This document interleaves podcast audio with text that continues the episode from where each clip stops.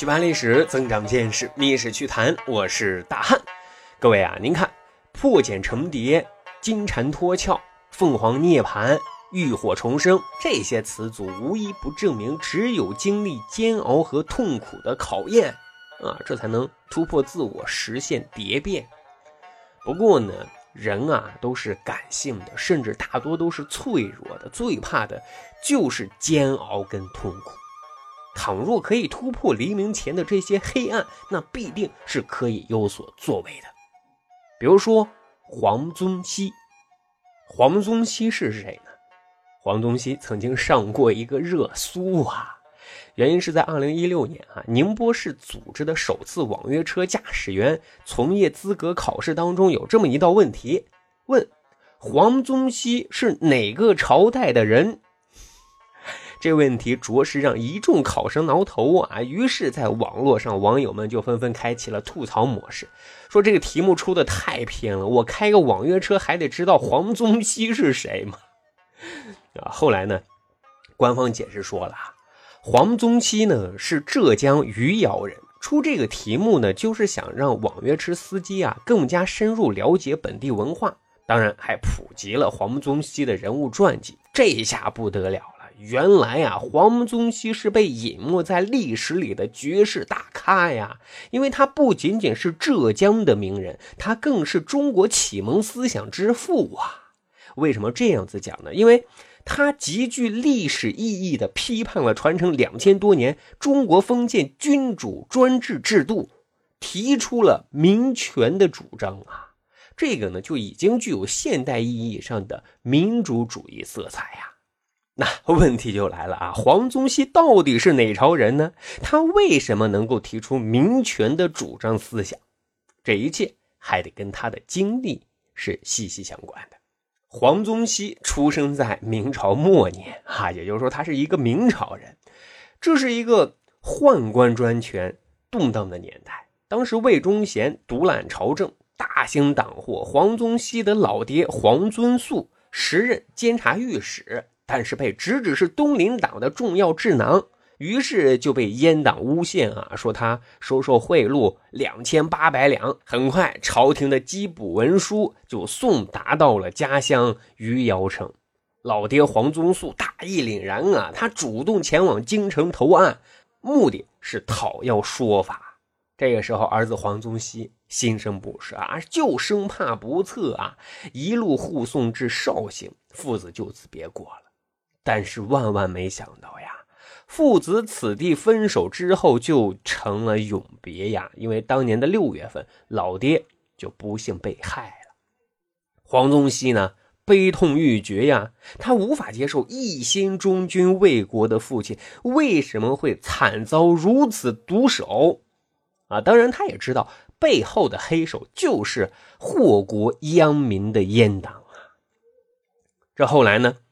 崇祯上台了，重整朝政，清算阉党，并为东林党人平反。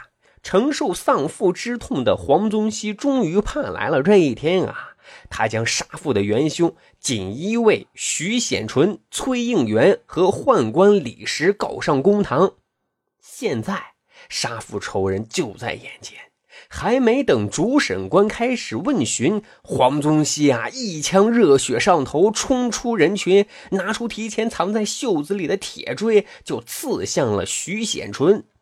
众人一下子被这场面给惊呆了。但是等反应过来，徐显纯胸膛上已经是红了一大片呀。众人赶紧将黄宗羲拉开，可就在此时，他又眼疾手快，使劲薅下了另一个杀父仇人崔应元的一把胡须啊，让崔应元的下巴是血流不止呀。几天之后呢，又开始庭审宦官李石，这下还没等主审官问询呢，他就和盘托出招供了。最终呢，黄宗羲的杀父仇人都依法伏诛，黄遵素。沉冤昭雪了。此时呢，黄宗羲就成了大家交口称赞的大孝子 啊！当然了，他还将崔应元的胡须啊，专门啊祭奠在父亲的坟墓前，以示告慰。但是此时大家要知道，黄宗羲也只有十九岁，整个大家庭的重担不得不压在他这个稚嫩的肩膀上。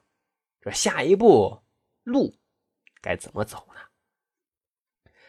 应该说，苦难折磨是人的磨练史呀。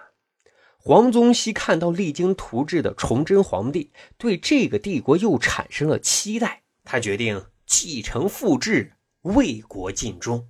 读书人的通道就是科举，但是非常遗憾啊，黄宗羲四次参加乡试都没有考中，连个举人都不是。黄宗羲感叹：难道自己真就报国无门了吗？啊，好在惆怅之际，经人引荐他加入了江南士人政治团体复社，这是一个试图啊通过政治改良谋求挽救明王朝的统治的这么一个团体。而在这个团体当中啊，作为东林党的后人，他是积极参与，并公然声讨阉党余孽阮大铖，以图呢稳固大明江山。只是这风雨飘摇的大明朝还是没了，大明亡了。啊，一个读书人最怕的莫过于国破人亡。黄宗羲这一下子一下体会到了什么是绝望透顶。只是他突然听说啊，在南京有一个新的大明朝是由福王朱由崧建立的。黄宗羲义无反顾，要继续为大明效忠，就专程前往南京。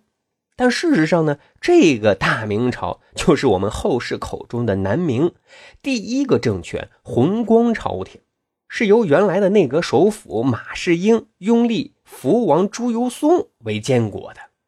可是马士英同时还让阮大铖担任兵部尚书，所以 等黄宗羲呀踏进南京城，这阮大铖就利用手中的职权公报私仇，将一直讨伐他的黄宗羲给逮捕入狱啊。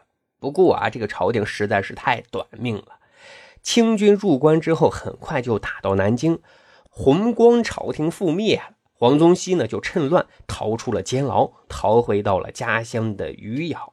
随后呢。不甘寂寞的黄宗羲又同乡人啊，在家乡组建了一支义军，起名为市中营。啊，世忠取的是南宋名将韩世忠的名，他在通过各种力量谋图恢复大明朝。啊，后来呢，还得到了南明的第二个政权鲁王的支持。只是他这支义军呀，都是一些农民组织起来的，没有实际的战斗力。在清军面前，他们连像样的进攻啊，那可都是组织不起来的。最终呢，世忠营瓦解了，黄宗羲还成了清廷的缉拿要犯。所以不得已，黄宗羲躲进了山林啊，一晃就是十年的光阴啊。期间，他的爱子、二儿媳和孙子相继离世，黄宗羲哀叹呀。八口旅人将去半，十年乱世尚无恙。少年失父，青年亡国，壮年丧子，人生当中各种不幸接踵而至。每一次暴击，那都是伤痕累累，但每经历一次都没有被打倒，证明这个人是不可战胜的。他终会是有作为、有成就的。这后来时间长了，清政府也就不再追究黄宗羲的责任了，甚至多次邀请他出任官职、编写史书，逼得黄宗羲啊，甚至去装死，他是拒不征召。因为此刻，在经历了人世间的悲痛之后，他终于顿悟了：如果方向错了，你再怎么努力，那都是徒劳的。明朝的崩塌，追根溯源是封建帝制的原因，因为这是一种黑暗和罪恶的制度，它本就该崩塌。